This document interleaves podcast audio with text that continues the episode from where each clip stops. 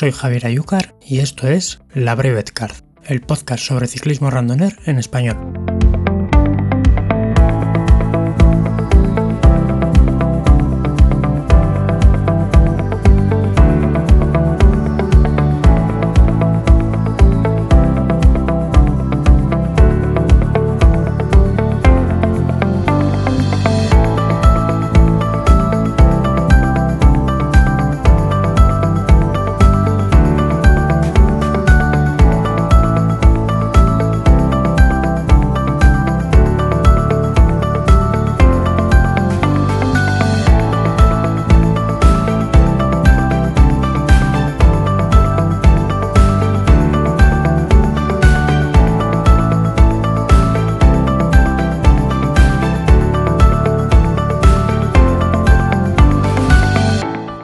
Episodio de hoy, el invitado es Roberto Fernández, ciclista vasco con raíces cántabras.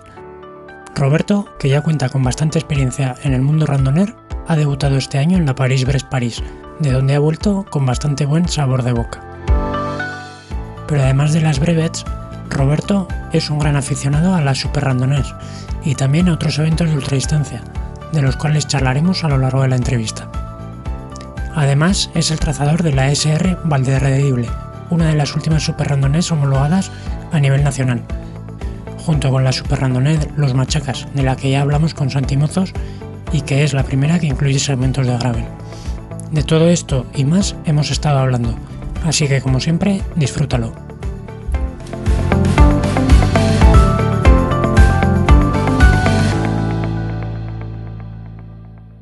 Muy buenas, Roberto. ¿Qué tal?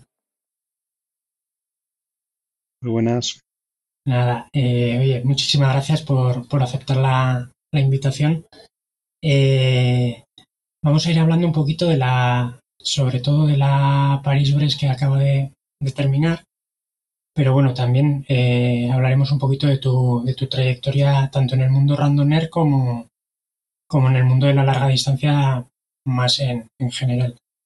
Para quien, para quien no tenga ubicado a Roberto Fernández, me gustaría que te, que te autopresentes un poquito, quién, quién eres y, y, cómo has llegado al, al, mundo de la larga distancia de la bici.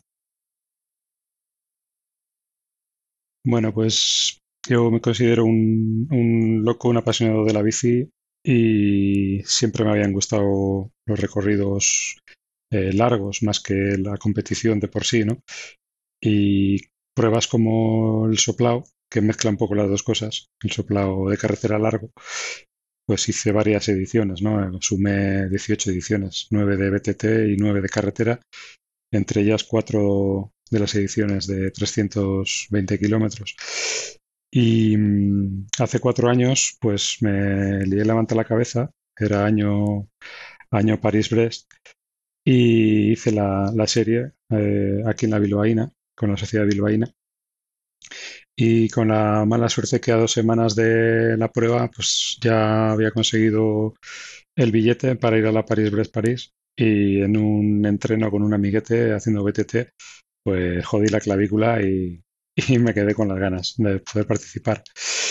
Y bueno, mmm, empecé un poquito a meter la cabeza en el mundo brevetero. Eh, en uno de mis primeros brevets que hice en Galicia, no recuerdo si fue un 200, un 300, conocí a, Salvador Palomo, a Manuel Fuentes Pico, que son referentes en este mundo de, de del randoner, y, y, nada, poco a poco aprendiendo de ellos, ¿no? de todo lo que, todo lo que se puede, trucos y alimentación, eh, estrategia, eh, cómo pasar las noches, bueno, todo ese tipo de cosas, ¿no?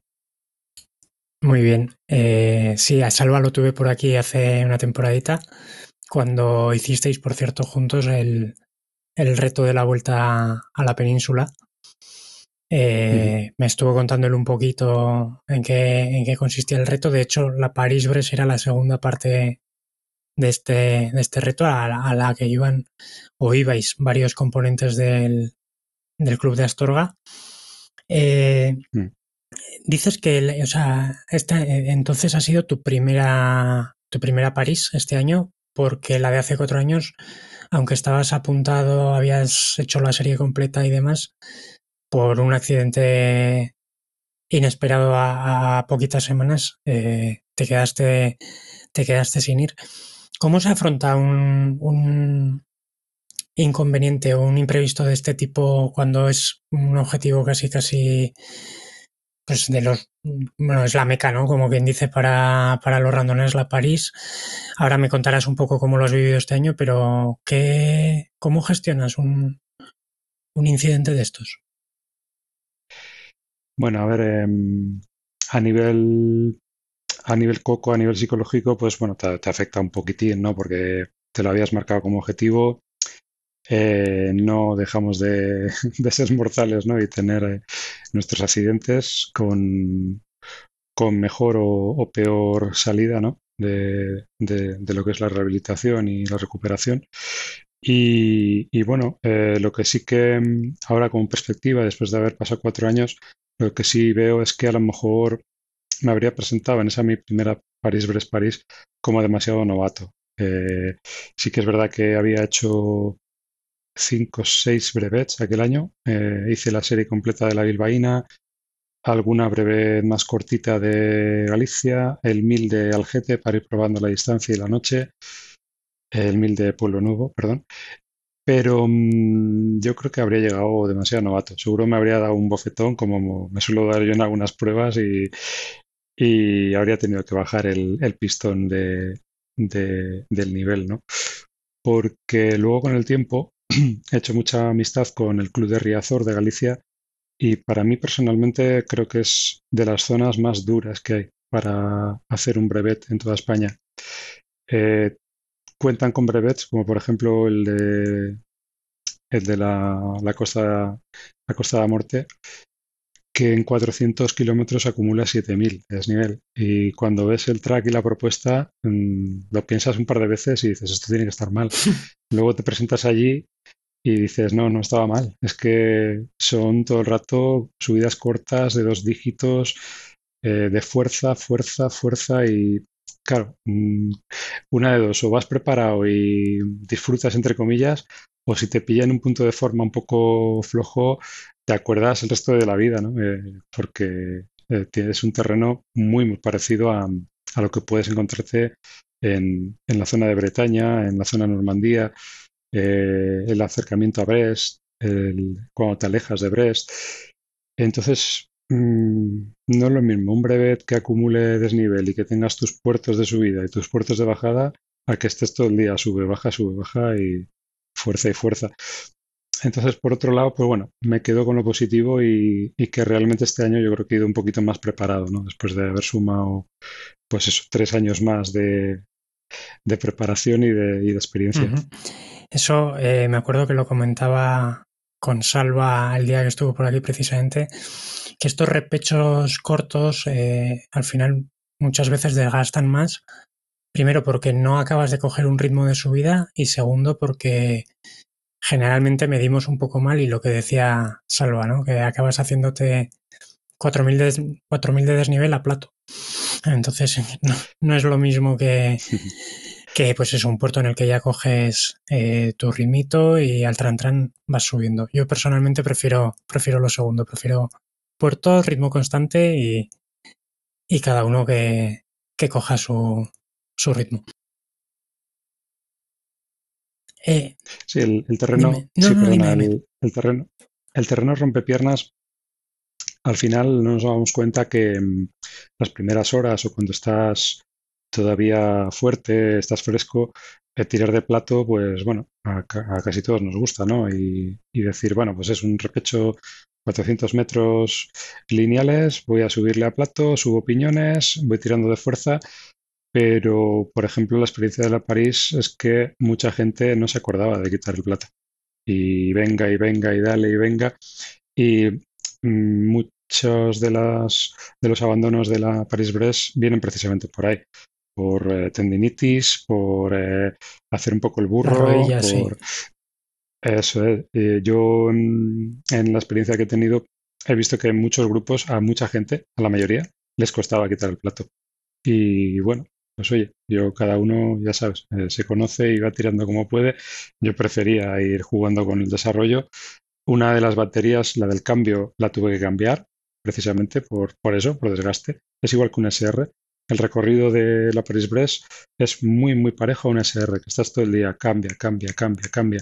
Y yo que llevo RAM, la batería trasera, al final es que te la jamas, aunque sean pocas horas. Estás todo el día dándole sí, al final por, número de, ciclos de trabajo, ¿no? Acaba, acaba cascando. Eh, mira, yo has comentado la parte de, de, Galicia, sí que yo he visto, pues eso, que tienen, tienen fama de duras, Primero por lo que dices del terreno y segundo porque tampoco el clima suele ser especialmente benigno, pero en eso también, también se puede parecer, ¿no? Un poco a, sobre todo a la zona más de Bretaña y demás. Este año, ahora me contarás un poco, porque habéis tenido, no sé si llamarlo suerte con el tiempo, porque habéis, habéis tenido calor también, pero, pero bueno, no ha llovido tanto como, como, en otras, como en otras ediciones. Bueno, de hecho, no sé si ha llovido absolutamente nada. Sí que ha habido algún amanecer con niebla y así, pero... Alguna tormenta, sí. Mm. Vale, vale. Eh, bueno, antes de, antes de pasar a la París, y, ya que has sacado el tema de, de las similitudes, por, decirlo de alguna manera, con, las SR, eh, quiero que me cuentes un poquito eh, como diseñador o como creador de la SR Valderredible, eh, un poquito pues que la presentes, ¿no? La, la Super Randoner, que creo que es nueva de este año, ¿no? Eh, se ha homologado para 2023. Ya me hizo un poquito una, presentación salva, pero bueno, es para que no la conozca, eh, es una super que mm, discurre, no sé si en su totalidad o, en su amplia mayoría, todo es Cantabria. No sé si en algún momento pasa a Burgos y estas zonas limítrofes. Pero bueno, cuéntame un poquito el, recorrido y de dónde surge la idea de liarse la manta a la cabeza y, diseñar una, una super. Sí, em, yo empecé a hacer mi primera SR con, con Salva, haciendo la del País Vasco. Eh, con salida y llegada en, Zarauz, muy, muy chula, por País Vasco francés y tal. Y la verdad que desde el primer momento ese tipo de recorridos me, me, enamoró. O sea, yo no soy, no me considero un escalador y este tipo de, de, prueba en la que tienes que ir con cabeza y no puedes subir los puertos a fuego porque queda mucho, eh, la verdad que me, me, me, gustó, me llamó la atención. Es una prueba que te da, te da un puntito de, forma, ¿no? Em, entonces, cuando ya fui sumando unas cuantas, eh, estoy a punto de hacer la décima y, bueno, sabes que hay una clasificación a nivel mundial, te dan un, recuerdo desde Francia por parte de la, organizadora. Em, le dimos una vuelta un poco y fuimos viendo un poco el, mapa de España con las pruebas que actualmente tenemos de este tipo y vimos que Andalucía pues, se lleva la palma. Tienen, no sé si 10 o 11 homologadas. Eh, vimos en la zona nuestra que, mm, que Cantabria no contaba con una y bueno, yo como mis raíces provienen del sur de Cantabria, del Valle de Valderredible, le comenté a Salva que por qué no hacer una consalida y llegada eh, en aquella zona para promocionar un poco aquel valle. Es un valle de 300 kilómetros cuadrados, unos 900 habitantes y es un valle, pues eso, pendiente de, explorar, ¿no? Está en el extremo más, más sur de Cantabria, limítrofe con Palencia, Burgos.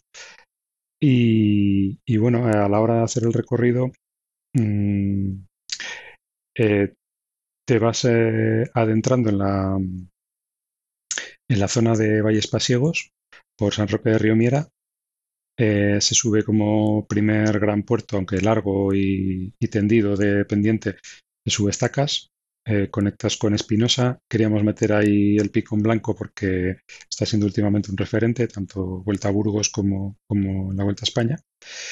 Y ya, una vez subido el, digamos, uno de los huesos duros de la SR, que es el pico en blanco, eh, ya te adentras en un encadenado de, de puertos que te acercan a, la frontera con Vizcaya y mm, vuelves otra vez a salir de, Vizcaya para, para ya eh, ir muy cercano a, la costa cántabra. ¿no? Eh, la zona de acercamiento por, por, por, Casturdiales es el puerto de las muñecas.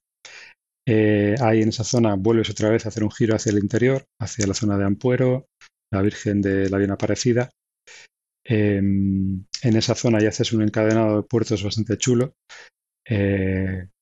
con Fuente Las Varas, eh, acabar coronando mm, Alisas. Y Alisas que estás en el kilómetro 270, ahí ya te dejas caer hasta Liérganes, 290, y ahí sí que empieza mm, una zona muy, mm, muy asequible de pequeños toboganes que te, que te acercan a la costa, ¿no? Comillas, Santillana del Mar, Unquera, eh, en Unquera ya dejas lo que es la costa, la línea de costa, para meterte otra vez al interior y coges eh, la carretera que te lleva hacia el desfiladero de la Armida para hacer ahí un pequeño homenaje al recorrido original del soplado de carretera. Se suben las tres colladas de Oz, Ozalba y Carmona, empezando en el pueblo de la Armida. Y Carmona, una vez que desciendes, nos metemos en el valle de Cabuérniga, para, para coger ya los tres últimos colosos de la prueba, ¿no? que son tres, tres primeras, eh, Palombera, eh, la estación de esquí de Alto Campo, quedando opcional subir al Chivo, si, si no está con nieve. algún, algún participante me comentaba, ¿y cómo no lo metís como obligatorio? Digo, joder, pues porque ha habido años que en abril, Semana Santa, está unos neveros de dos metros y no puedes poner algo obligatorio cuando a lo mejor dependes del tiempo.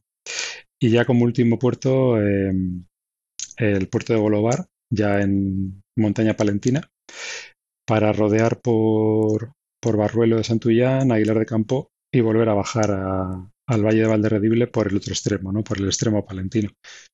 Es un recorrido que está gustando bastante por esa mezcla ¿no? entre clima de interior, clima seco y de repente, pues eso, ir por la zona costa, a lo mejor más humedad, la gente parar y, darse un bañito ahí en la playa y hay gente, ya sabes, que, se lía la manta a la cabeza y, hace cosas por ahí. Y bueno, esa es la propuesta que tenemos, ¿no? Muy bien. Eh, si tuvieses que recomendar una época del año para, para hacerla, siendo Cantabria, siendo norte, eh, primavera, verano, Invierno supongo que no, pues porque ya coges altitud y...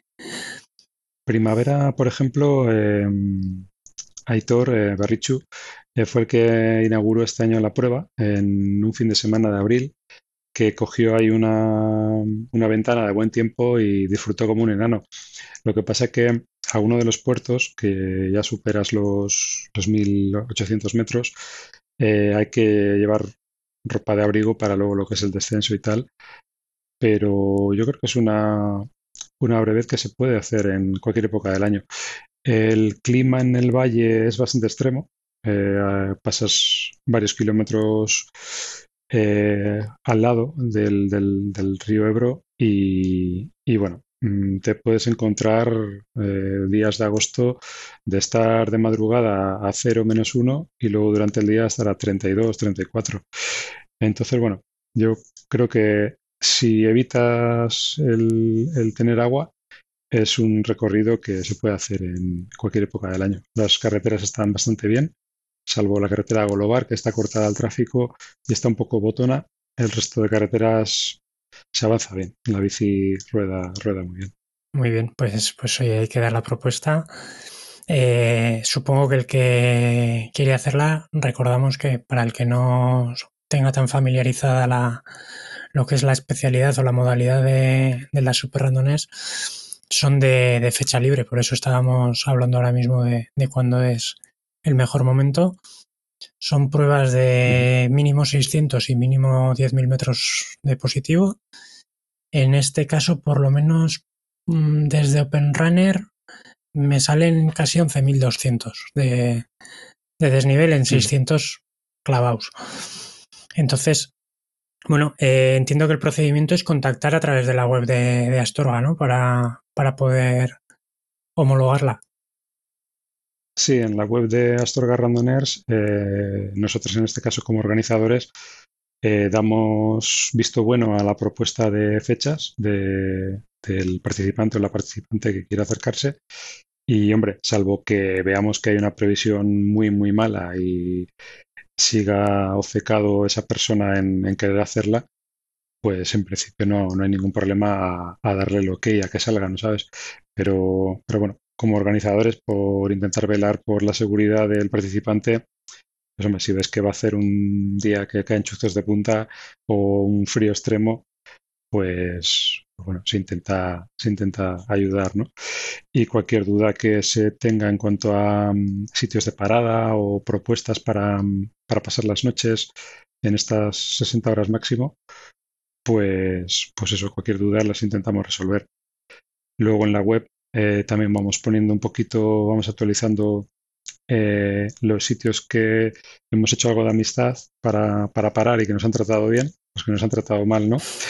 Eh, los solemos poner para, para, dar ayuda para la gente que viene de otras comunidades y no conocen la zona, pues para que se hagan un plan, ¿no? De dónde poder parar y, en qué sitios son amigos del ciclista. Sí, importante, importante porque, bueno, eh, yo creo que está cambiando un poquito, ¿eh? ahora saliéndonos un poco del, tema.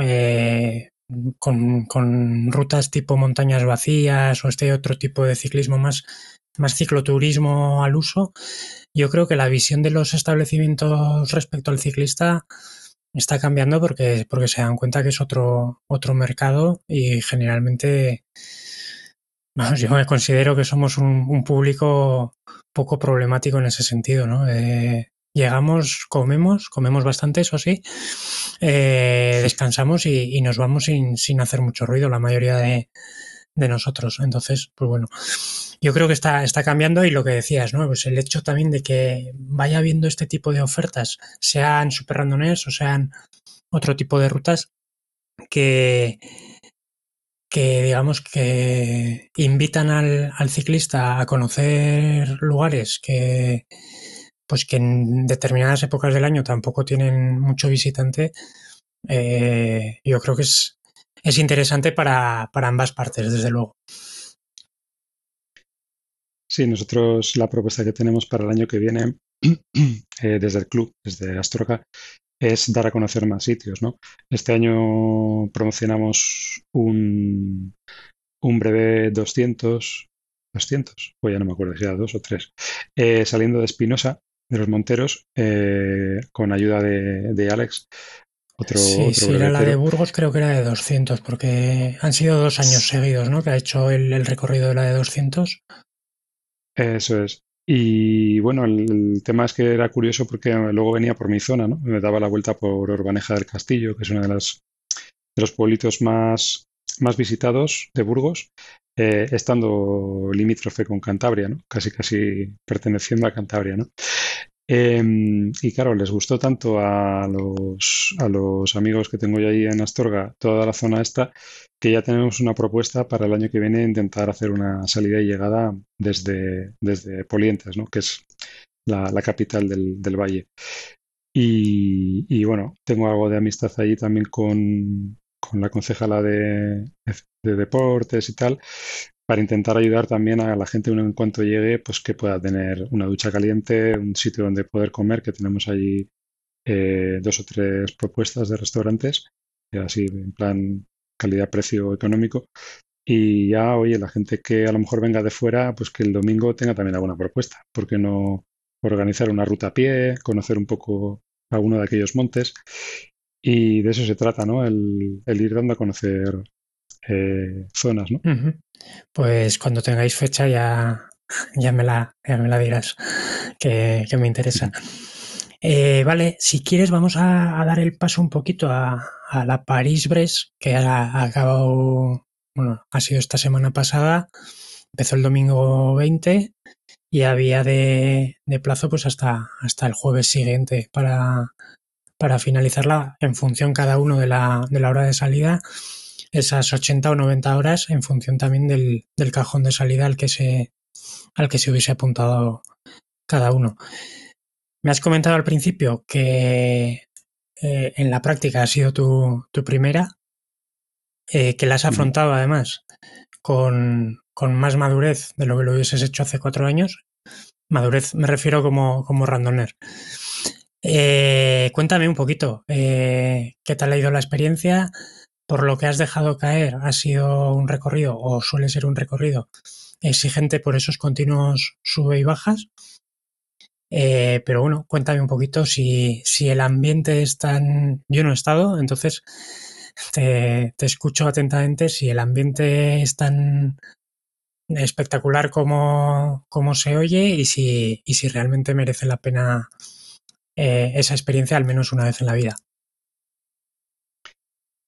Sí, eh, el ambiente al final eh, yo, compañeros que tengo que, han hecho cinco Paris-Brest, siete Paris-Brest, en el caso de, Emilio de Pueblo Nuevo, eh, muchos compañeros me decían que había que vivirlo y realmente es así, ¿no?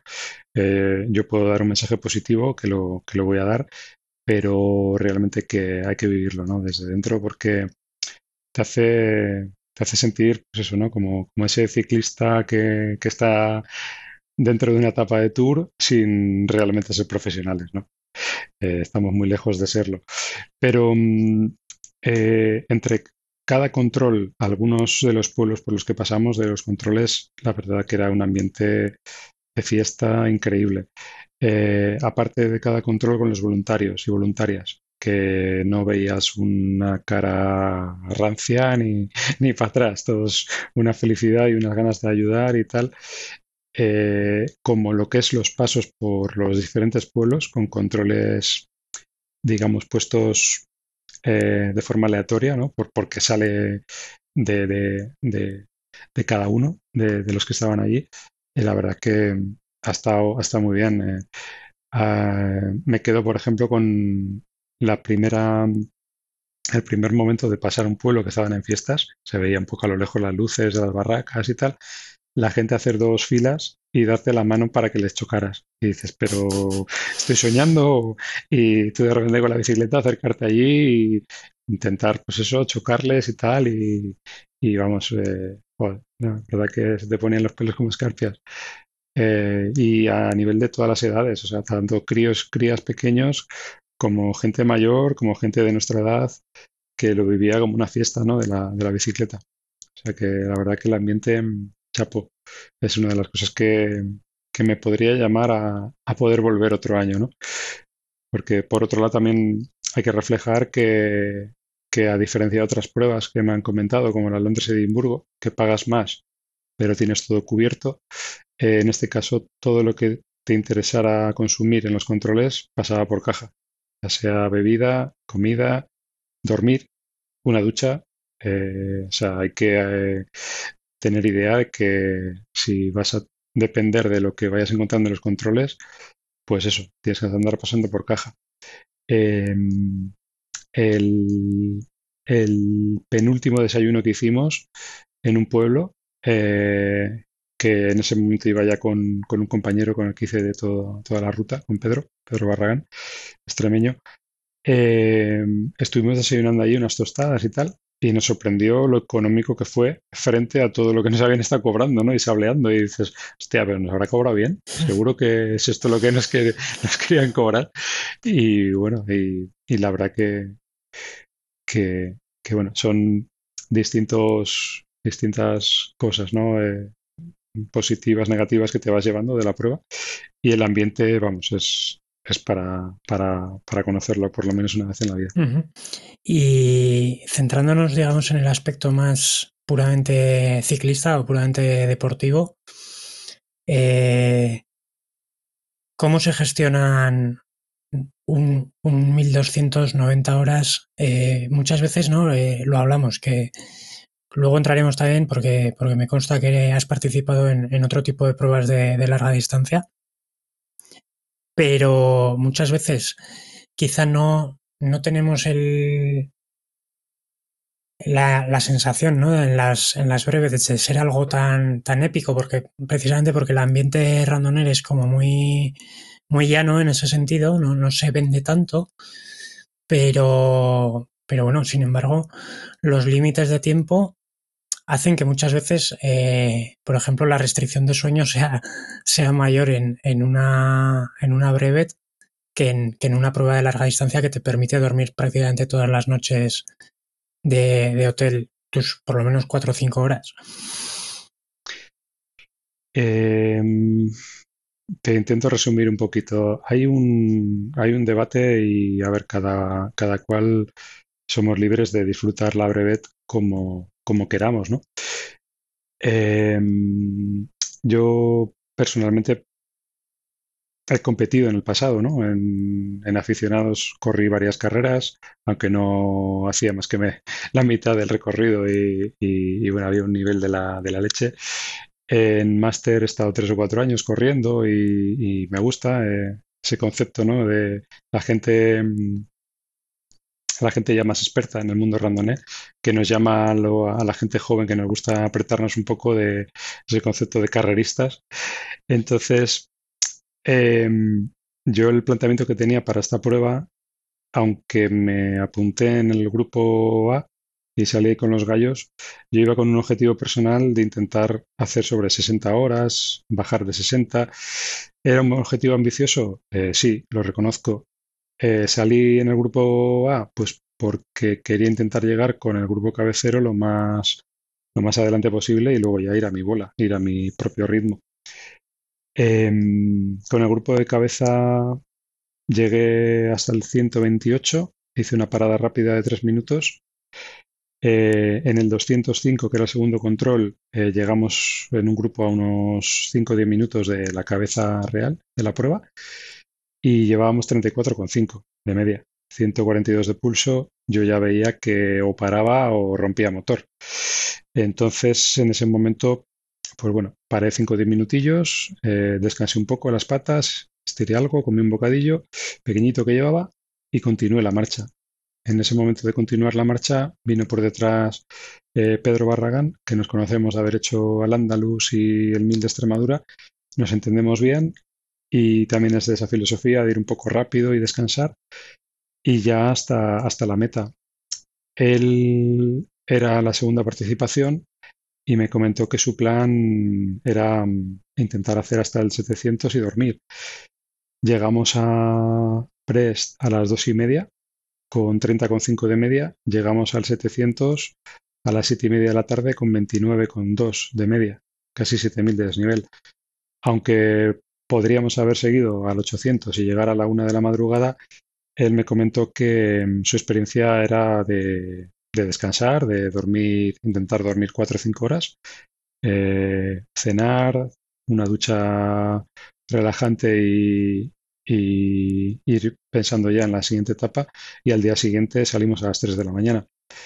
Em, ¿Qué pasa? Que cuando nos íbamos aproximando a, los últimos kilómetros y al último planteamiento de, de etapas, él me dijo, dice, a ver, por capacidad podemos llegar de madrugada y ese objetivo que te has marcado de bajar de 60 horas lo puedes cumplir.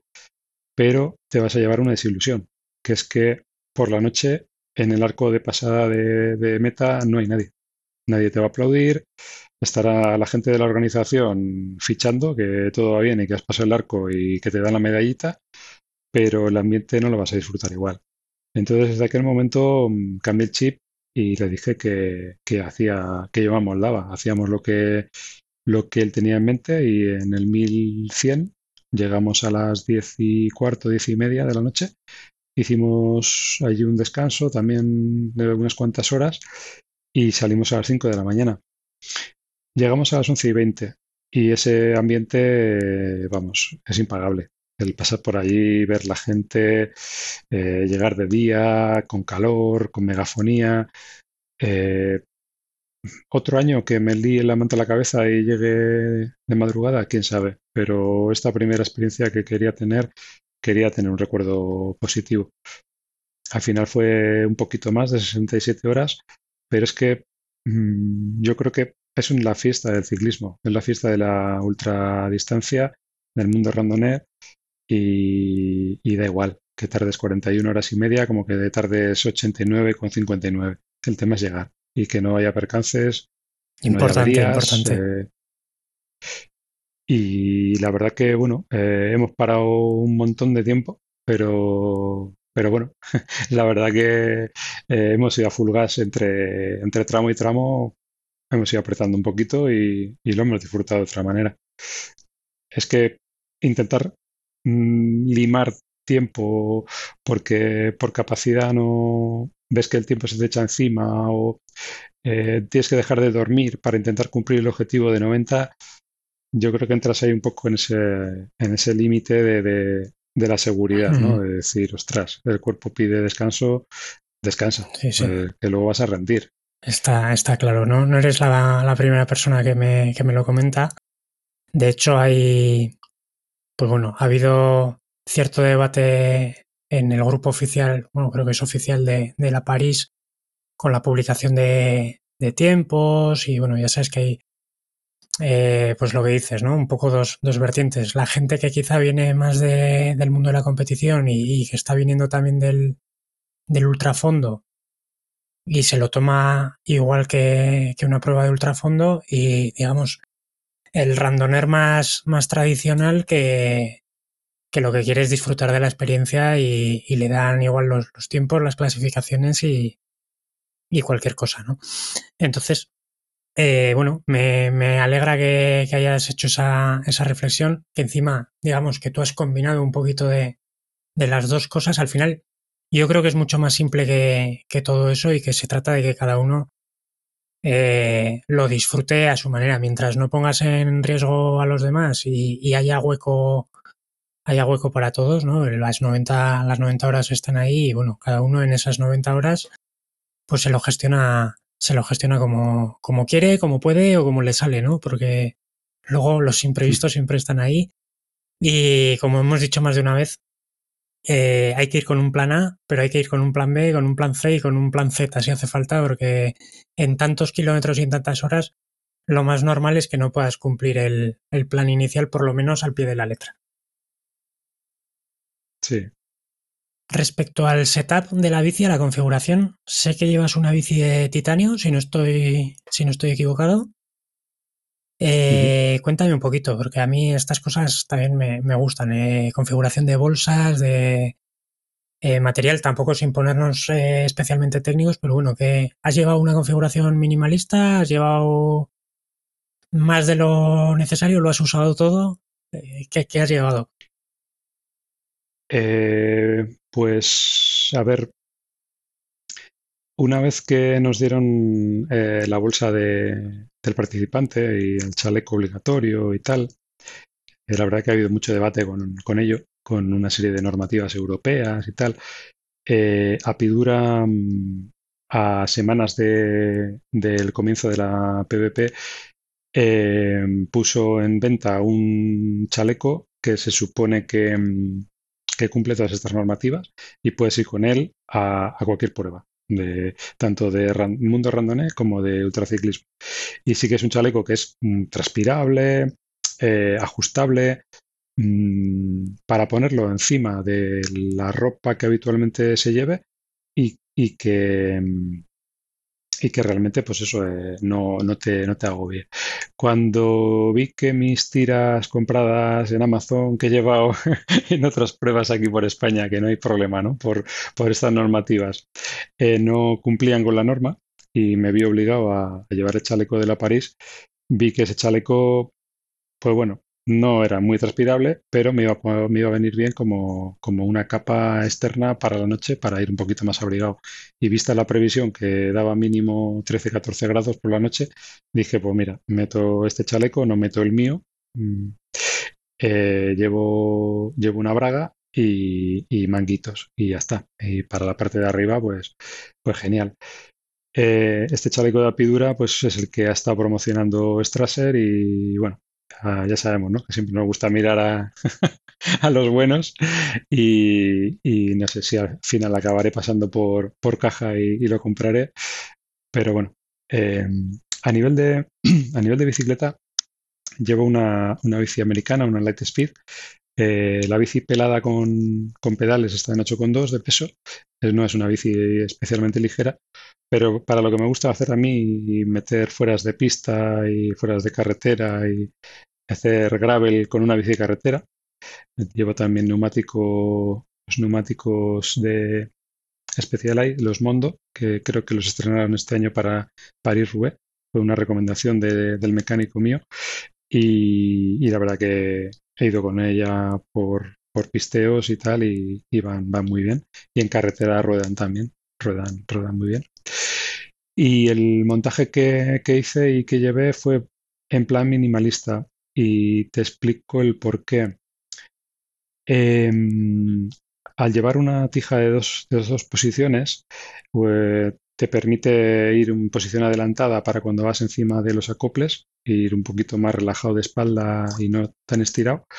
Y la posición neutra vas más, pues es más el, sillín atrás, como si no llevaras este tipo de tija, ¿no?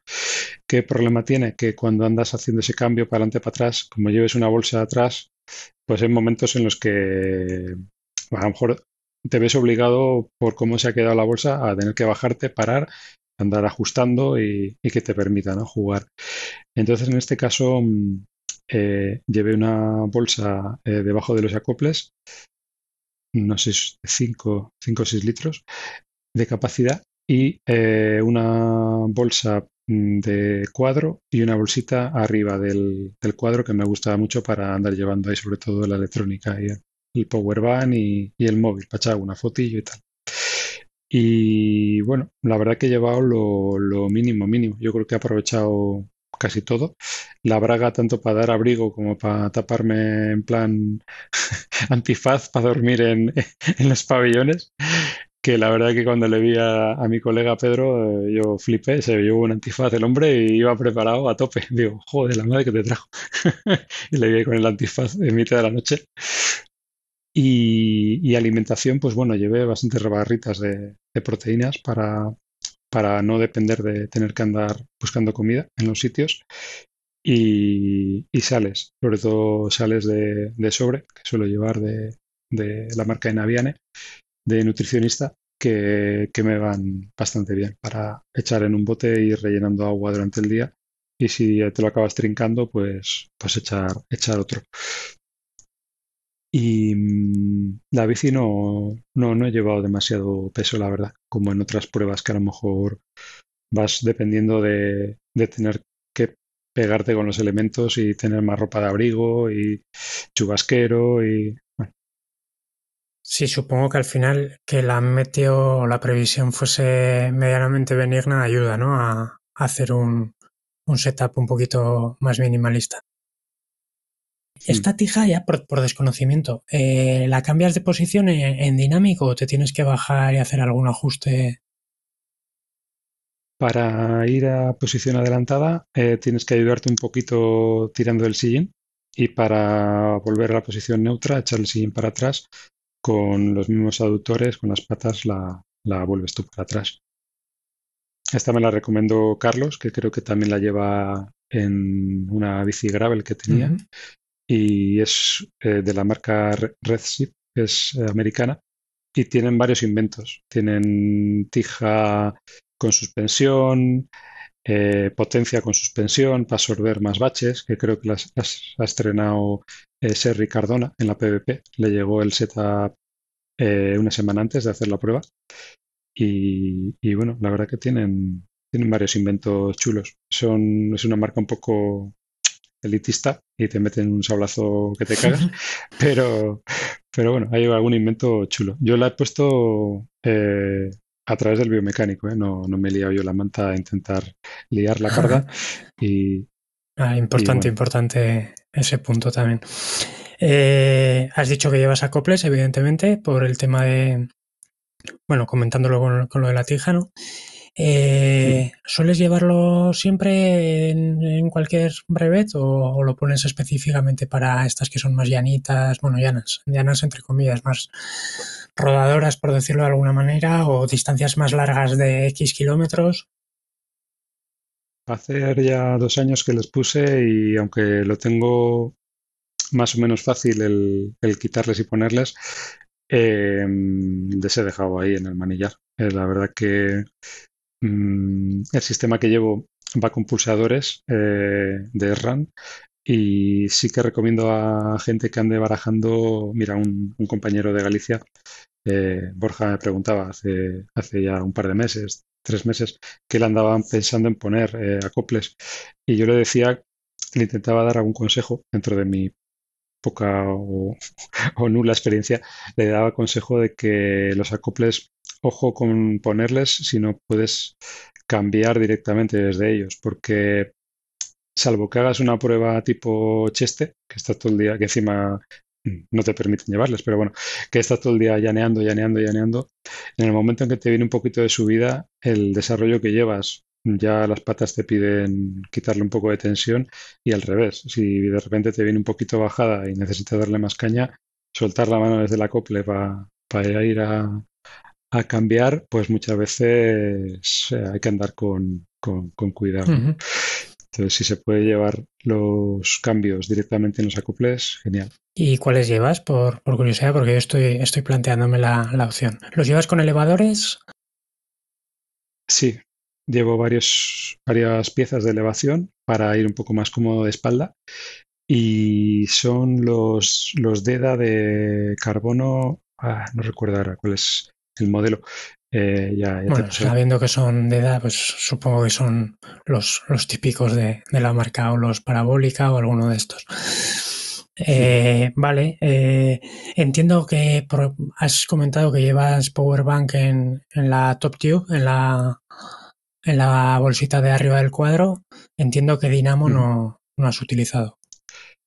tengo Dinamo, pero para esta prueba no la he, no la he traído. No, no la llevo. Vale, vale. Vale, y bueno, la experiencia en general, mm, al margen de estas cosas que comentas, ¿no? De que te cobran un poco por todo y tal, supongo que es, es positiva.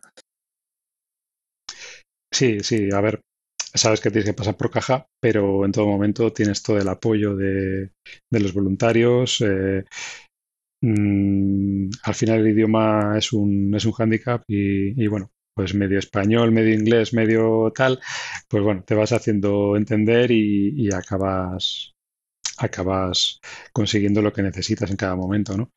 Eh, sí que es verdad que mm, la primera vez nos pilla un poco de novatos, ya me lo habían dicho, que cada cosa está ubicada en su sitio y, por ejemplo, en la primera noche yo creo que no dormí porque, o dormí mal, porque estaba acojonado con que me pudieran robar la bicicleta. Y fíjate tú que dirás, vaya tontería, ¿no? Eh, llevaba una especie de, AirTag, es el, AirTag de Android, los, los Style, y lo tenía puesto en la bolsita de arriba del cuadro lo tenía oculto en una cremallerita interna y como tiene cobertura de 140 150 metros por Bluetooth, cuando estaba yo en el pabellón que está en la otra punta de donde comes, de donde te duchas, de donde tal, pues estaba con el teléfono echando un vistazo y digo, ah, bueno, parece que la bicicleta sigue, hace 20 minutos sigue ahí. Porque imagínate que te levantes a la mañana al día siguiente con la legaña y vayas a coger la bici y no esté. Sí, bueno, no, no es la primera vez que oigo ¿eh? alguna cosita de estas de recomendación de llevar candado o de que el Garmin vuela o, cosas, cosas de estas. A ver, todo lo que es posible quitar de la bicicleta, las baterías el RAN, el Garmin, eh, el teléfono, por supuesto, pero cosas de valor que digas, a ver si va a venir aquí algún amigo del ajeno, eh, lo metes ahí en tu, tu, bolsa, en este caso la bolsa que tenía de, de, las barras, de los acoples, y llegas allí al, camastro y, dices, joder, volquete de todo, eh, mezclas allí todo, eh, intentas buscar algún enchufe, o sé que cargar alguna cosita y ahí todo mezclado, para que al día siguiente pierdas otros 5 o 10 minutos en organizarlo todo un poquitín. Pero bueno, eh, es un poco batalla. si quieres dormir, hay que pasar por el aro. Vale, bueno, pues lo que es la experiencia de la París. ¿Habías hecho alguna otra super, super brevet ¿Alguna de 1200 o Eh, superior? Homologada, me refiero. había hecho, había hecho los 3000 de, de Pueblo Nuevo y el 2000 de la Andaluz. Y bueno, la, el de la, Al-Ándalus, eh, yo lo recomiendo. Conocía muy poquito del sur, eh, solo había estado en Granada y, y poquito más, en la zona de Lanjarón y tal. Y la verdad que el año pasado fue una experiencia. El, el Al-Ándalus, si, si alguno lo tiene en mente, que, que no lo deje pasar el, el año que se organiza, porque andan cada cuatro, cada dos, intentan ahí, pues eso, si la organización tiene ganas, eh, el Capi y, y Diego, que son dos buenos amiguetes, y tienen ganas de seguir adelante y de, y de proponerlo, pues la verdad que es un recorrido precioso. No es muy exigente a nivel de puertos, porque evita, evita gran parte de las sierras. eh, y, y la verdad que es una experiencia muy, muy chula. Sabes que el clima casi lo tienes asegurado, es en abril, abril-mayo, cuando se organiza. Eh, a mí me molaría que algún año lo pusiera en agosto, a ver si morimos alguno. Es que me encanta el calor, pero yo creo que pero aquello iba tanto a no, ser ¿no? exagerado. Muy bien. No, pues mira, me, bueno, me extraña, no. eh, eh, me, me- me sorprende positivamente que, que digas que es una prueba que, que evita, en cierta manera, la dureza, vamos a, a decir, in- innecesaria de alguna manera, porque al final la dureza también viene de- de- del kilometraje, ¿no? Muchas veces. Entonces, me, sorprende por un lado porque, digamos, que da más opción a, que, a que la gente se, se pueda animar, que no, no acota tanto el, el, el perfil. Y por otro lado, pues eh, conociendo un poco lo que le gusta a Diego subir, pues es, es un detalle que, que no lo haya hecho, digamos, como para él, sino un poco pensando en, en la gente en general, ¿no? La verdad que, me parece una, una muy buena, una muy buena idea. Sí, al final esta regla de oro no escrita, ¿no? del mundo randoner de 100 kilómetros, 1000 de desnivel, yo creo que la lleva bastante rajatabla e incluso no llega, no llega a superar, anda por 900 y algo. Entonces, ya te digo que hay muchos tramos de llaneo, de, de cuando estás en línea de costa, pues eso, tienes ahí zona de, tarifa, de, pero cuando ya te metes al interior, aunque tienes pues la zona de Santiago de la Espada, eh, tienes zonas, la zona de Ronda, que es muy, muy rota, muy, muy escaladora, eh, se podían haber portado peor y haber hecho el recorrido más exigente. Sí, sí.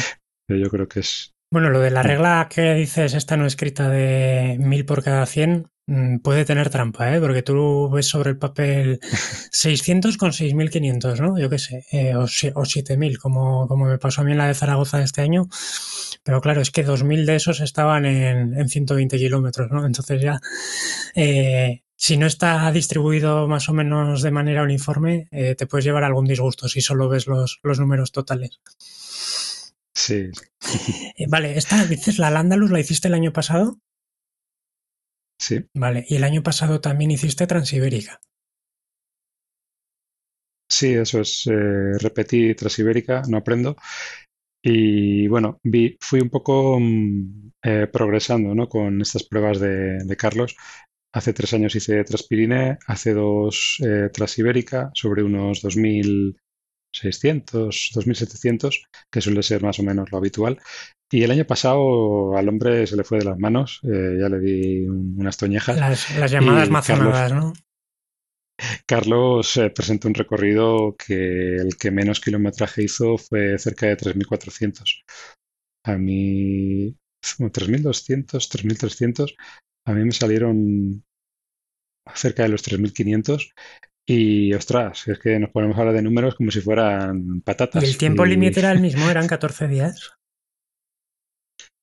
no sé si incluyó un día más. Eh, buena pregunta. Eh, no sé si se incluyó algo más, creo que sí. Porque es que al final, claro, eh, todo Kiski, tanto los gallos competidores como los menos, eh, tuvimos que sumar a, a mínimo un día a, a toda la, a toda la aventura. Bueno, eh, es, digamos que Transibérica o Transpirines, este tipo de pruebas, eh, que de hecho la Transibérica está, está celebrándose todavía, los, los primeros acabaron entre el sábado y, ayer. Eh, son pruebas, digamos, eso, ¿no? Que tienen un, perfil un poquito más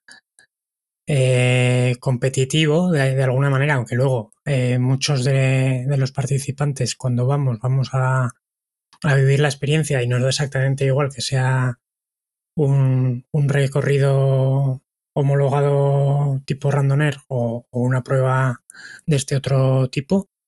Eh, si tuvieses que destacar una, diferencia entre, entre, ambos conceptos, ¿cuál sería? Eh, hay varios compañeros que me, que me, lo preguntan y cómo, cómo es que te puede gustar este tipo de prueba.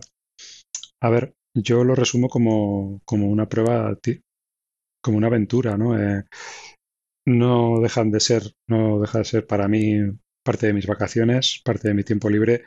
Intento llevar un buen sabor de boca, no llegar ahí hasta la extenuación y que llegues a meta y te tenga que poner el, el, gotero.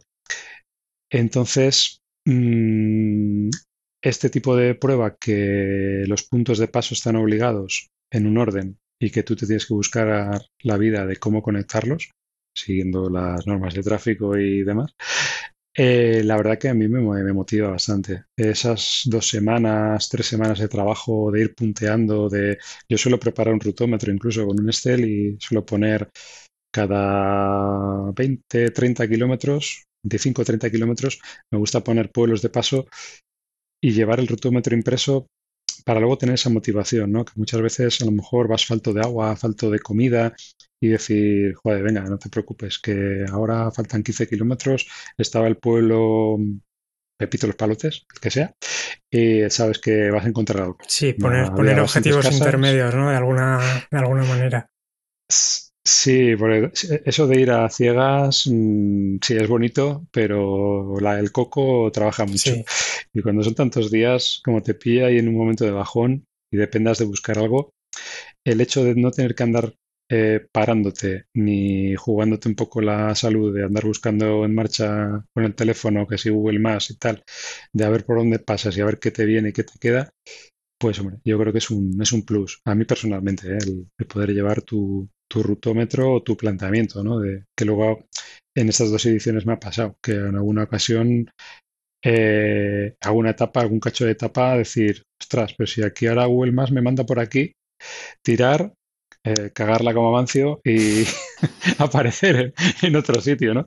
Con la bicicleta pinchada a las dos ruedas. Pero bueno, eh, da, para mucho, ¿no? Este tipo de pruebas. A mí, la verdad que me motiva el buscarte la vida. Tienen ese componente, ¿no? Digamos, de, tu propia estrategia de buscar mm, también en función de tus habilidades, vamos a decir, si eres más escalador o más rodador, pues igual te importa menos hacer algún kilómetro de más si te quitas algún metro de desnivel o, o, no. Depende, depende un poquito lo, que busque cada uno. Hmm. Eh, hay una imagen por ahí tuya del año pasado con, con la mochila esta famosa. Eh, no me acuerdo exactamente dónde fue. ¿Fue para subir, digamos, hacia Gabardito o así? Eh, fue la zona de mm, San Nicolás de Bujaruelo, eh, pasar el puente romano del, río Arla, soy malísimo para los nombres y para los datos, y ya decir muerte. y aquí ya te viene terreno de alta montaña. Em, no sé si fue finales de noviembre, diciembre, eh, Carlos publica el planteamiento para la Transibérica del año pasado y al ver los puntos de control, una vez que estábamos en Soria, eh, el siguiente era Turmalet. Hablé con él y le dije, ¿qué? ¿Cuál es el camino más corto? La línea recta. Y me dice, pues un porteo en Bujaruelo. Y ya me empezó a, a corroer un poco la idea y a liarme la manta a la cabeza. Y ya fue, bueno, empecé a hablar con, con amigos montañeros que tengo, que toda esa zona la tienen recorrida y pateada, y me decían, estás loco, pero ¿cómo te vas a meter por ahí? Tenía el recuerdo de hace 10, 10 o 12 años que estuve un fin de semana con unos amiguetes de Basauri eh, por la zona de Gabernier, Tramús y la foto sacada de eh, arriba, desde Col de Tentes, España, eh, Bujaruelo, y, que conectaba abajo al valle. Y en ese momento ya, pues la locura me inundó y dije que, voy a hacer un porteo. Y ya hablando con un, con un buen amigo que, es, que es, mecánico, con, con Raúl Carchena, eh, él que se, se, ha dedicado a veces a hacer de guía alpino y a hacer porteos y descenso, cosa que no haré yo en mi puñetera vida, eh, pues hablé con él y le dije, digo, oye, ¿qué ando pensando en hacer un porteo? Y me dijo, pásate por el taller que tengo ya un útil, eh, uno de los que me has pasado aquí por, por WhatsApp, y, una de dos, o, te lo dejo, te lo alquilo, o si quieres quedártelo, pues me lo, me lo, me lo compras y tal. Y ya me estuvo explicando el hombre cómo hacer el porteo con la bici pelada y bueno, pues tengo ahí un par de anécdotas chulas. Eh, en el pueblo en Cantabria, un día me puse a entrenar en una zona que suelo hacer yo andando con la bici de carretera hasta donde empezaba una pista y me la eché a la espalda. Me encontré con dos vecinos del pueblo de al lado y, me decían que qué hostias hacía con la bici en la espalda. Hombre, normal, pues ¿no? También, desde el punto de vista de alguien ajeno a todo esto. Y bueno, pues ya les dije que no, que estaba preparando para un, para un reto mayor en Pirineos y ya casi como que lo quisieron entender, pero, pero no las tenían todas consigo. Y, y, bueno, me gustó el sistema, la verdad, eso de poder ir con las manos libres, la bici medio balanceada atrás y, y ir tirando tú para arriba, pues, pues bueno, fue el primer porteo que me, que me planteé como objetivo de la, de la Transibérica. El segundo fue algo más sencillo porque era atravesar el Cares, el parque nacional que está prohibido atravesarlo, montado, pero nadie te quita que lleves la bici al hombro o en la espalda. Y, allá que fuiste. claro. Salió bien la cosa, lo que pasa es que el Cares lo tengo tan conocido que sabía que el último kilómetro, kilómetro y medio de bajada, eh, yo que soy un poco pato, iba a ser un poco peligroso el, el bajar sin bastones porque un resbalón y bajas abajo súper rápido, pero marca por todos lados. Y, por eso fue la razón del desvío por Oviedo y Avilés para, para agenciarme una mochila y un bastón. La mochila mía que llevé con Camel la entregué pasado Viella, abajo en el siguiente pueblo. La mandé por paquetería y me quedé con el útil, el útil de porteo. Y en Avilés, eh, un primo mío eh, me, prestó mochila y bastón y allá que me fui hacia, hacia Caín. Entiendo que ibas con zapatillas y con calas de, monte. Sí, sí, sí. Llevé zapatillas de, de BTT, de, del biomecánico, de donde suelo parar yo en Bilbao, de Custom Foras. Y cuando luego les enseñé cómo estaban los tacos, me dijeron que, a ver, que esas botas son para hacer unas pequeñas travesías de, joder, como, mucho medio kilómetro, un kilómetro, pero meterte Bujaruelo, eh, casi seis kilómetros de pateo con unos porcentajes del treinta y tantos por ciento de escalada y luego hacer el Cares otros 12 kilómetros, pues como que no, no están muy. No es lo más recomendable, ¿no? Pero bien, bien, la verdad que, que, bien. Con esas zapatillas pude, pude hacerlo bien. Entiendo que el año pasado, pues solo entre al Andalus y Transibérica sumaste un buen puñadito de, kilómetros. ¿Con cuántos kilómetros sueles acabar eh, una temporada? Pues desde que me he metido en este en esta locura de, del mundo randoné y alguna prueba de ultra, pues suelo andar sobre los 20, 21 mil. Bueno, bueno. No, no está mal, no está mal. Yo no llego, ¿eh? ya te digo. Y bueno, ahora este año, recién acabada la París, yo no sé si das por finalizada la, temporada o, te queda algún, algún detallito por ahí. Pues en dos semanas eh, voy con un, con un amigo de Galicia a hacer la primera SR Gravel de, España, que se organiza en, en, Madrid por parte de unos, de unos amigos, de los machacas. Sí, sí, estuvo Santi por aquí también.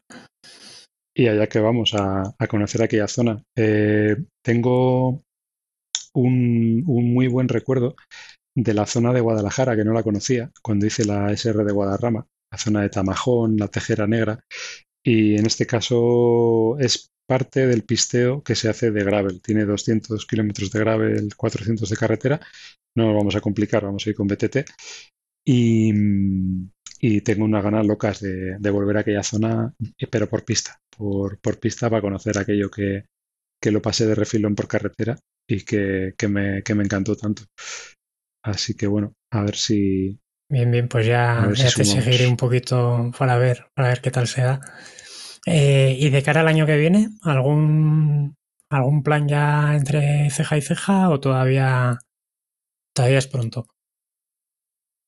A ver, llevamos un par de años, eh, Salva yo, dándole vueltas a la cabeza con el tema de la, de la TCR. Pero, uf, yo creo que tema idioma y mm, estrategia a nivel de alimentación, o cambio un poco el chip e intento llevar, pues eso, alguna marca de estas de, de alimento líquido, de... O tipo Maurten o así, o... Eso es, sí, sí. O si no, a lo mejor lo pasaba un poco mal. Justo ayer estuve viendo el, el resumen, el reportaje de, de Oscar Puyol de Base uh -huh. y le vi al hombre que llevaba alimento en polvo de, de, esta marca y nunca lo he usado, pero joder, para tener un tipo de, de, de salvaguarda, eh, a lo mejor no era mala, porque es que allí no va a haber bares con pichos de tortilla y cale mucho. Nada, estaba, estaba viendo ahora, antes de, antes de cerrar la entrevista, estaba viendo un poquito eh, Telegram porque he avisado de que esta tarde me juntaba, me juntaba contigo. Y nada, Javier López Terrón, que estuvo también por aquí, me da, me da recuerdos para ti. No, no hace ninguna pregunta, pero me pide que te, que te dé recuerdos, así que ahí van. Y Jordi, Jordi, lo, lo tengo también en Instagram, no, no, me acuerdo ahora mismo los apellidos. Jordi Méndez, puede ser. Sí, me, sí, sí. me, dice que, que, te pregunte, me parece que va con trampa, pero bueno, que te pregunte sobre el préstamo al Credit Lyonnais dile que está ya, ya está pedido para que dentro de cuatro años eh, el desembolso no sea tan, tan fuerte bien, bien. para la París Brest. Nada, como te, como te dirá seguro, pues eh, ahí, ahí va. Eh, nada, me, me alegra mucho pues este, este precisamente este ambiente, ¿no? al final no es un, no es un mundo especialmente numeroso el de el del mundo randoner, aunque cada vez yo creo que, que vamos siendo más. Y, y, al final yo creo que todo el mundo acaba conociéndose o coincidiendo en alguna. ¿Hay alguna, ya por, por, ir cerrando, ¿hay alguna provincia o alguna de las brevets que se, que se organizan o algún club eh, en el que no hayas estado? ¿Alguna, alguna zona pendiente de conocer? Eh, mira, me gustó mucho el episodio que, que, estuviste entrevistando a Kiko eh, porque me hicieron un, un, un, favor enorme participando el año pasado en Transibérica, bajando, bajando Viella. Eh, una vez pasados los túneles, uh -huh. había un pequeño túnel ciego y había uno o dos agujeros. ¿Y qué pasa? Que me comí el, los agujeros. Saliendo del túnel, las dos ruedas abajo, eh, poniendo cámaras, cambiando los pinchazos y una de las ruedas se me desajustó, la rueda delantera. Aquí un pequeño tip para, para si le sirve a alguien.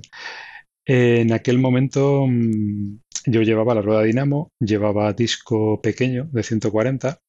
¿Qué pasa? Que las lo que es el, el, el bloque de freno, eh, la, las pastillas, los pistones, las pinzas, al llevar disco pequeño lo llevas más cercano a, a, los radios y algún pequeño desajuste como el que tuve hizo que eh, me fuera tocando uno de los radios en las pinzas y cada vez que bajabas eh, iba cojonado. Pensaba que iba a romper algo, eh, no sabía de dónde venía muy bien el sonido y bueno, y sabiendo que iba a pasar por allí por Zaragoza, pues les llamé sin conocerles previamente y ostras, se, se volcaron al 100% conmigo y pasé por ahí dos, tres horitas, me repararon la, la bici. La solución que tuvimos en aquel momento fue no meter mano a, a los radios porque podíamos romper algo más y poner un disco de 160 eh, para que tuviera más margen y no tocara los radios. Subir la pinza Cambiamos un poco, las pinzas. Eso es. Eso es. Cambiar las pinzas con, el, con, con, la base de apoyo y de esa manera pues pude continuar la prueba. Y en el episodio que le entrevistaste, la verdad que mm, desconocía que este año haya habido tanto, tanto cambio de, de recorridos. Sí que vi la propuesta que había de, mm, de, de brevets de Zaragoza. Me quedé con unas ganas locas de haber hecho la de la de dar vuelta al Moncayo y chupar viento como chupar viento como cabrón. Así que bueno, si el año que viene se siguen organizando, se repiten, me, me molaría. Eh, fue, fue un episodio muy, muy chulo, pues eso, ver cómo, como Kiko decía, ¿no? Que gente del mundo randoné de tantos años eh, desconocía muchas de las rutas, pistas y carreteras por las que habían hecho la propuesta de este año. Entonces sí que lo tengo ahí en esa espinita de, conocer ir poco a poco aquellas zonas. y, bueno, a ver, a ver. Las de Huesca también están, están muy chulas, ¿eh? pero bueno, si, si al final vas a alguna de. Zaragoza, seguramente coincidamos, porque suele ser mi calendario principal, suele ser Zaragoza, o sea que por allí, por allí estaremos. Muy bien, eh, no te, no te quiero robar más tiempo, Roberto. Yo creo que hemos tocado un poquito todos, todos los palos. No sé si antes de despedirnos tú quieres, quieres añadir alguna cosa que, tengas ganas de comentar, al margen de, de, lo que hemos estado hablando de estos, casi, bueno, ya más de una hora que llevamos. O sea que, no sé, eh, siéntete libre si quieres comentar algo más. No, bueno, eh, a nivel de resumen, pues eso, lo que hemos comentado, ¿no? Que este mundillo somos muy pocos y que la gente no tenga miedo a, que nos saltemos un poco entre nosotros y compartir el conocimiento. Yo creo que realmente es, es de ahí de donde más, de más podemos sacar entre todos y, colaborar a nivel de pues, cosas que vemos, de setups, de igual que me preguntabas tú por el tema de la tija, bueno, a mí me cuesta poco el, el, comentar un poco de mi experiencia, los pros, los contras. Eh, y, bueno, de eso se trata, ¿no? Este, este mundillo, ¿no? Ir conociendo un poquito trucos y quitar el miedo a que la gente se anime a, ir probando con las distancias. Cada maestrillo también tiene su librillo y no siempre lo que a uno le parece la mejor solución del mundo le, le puede valer.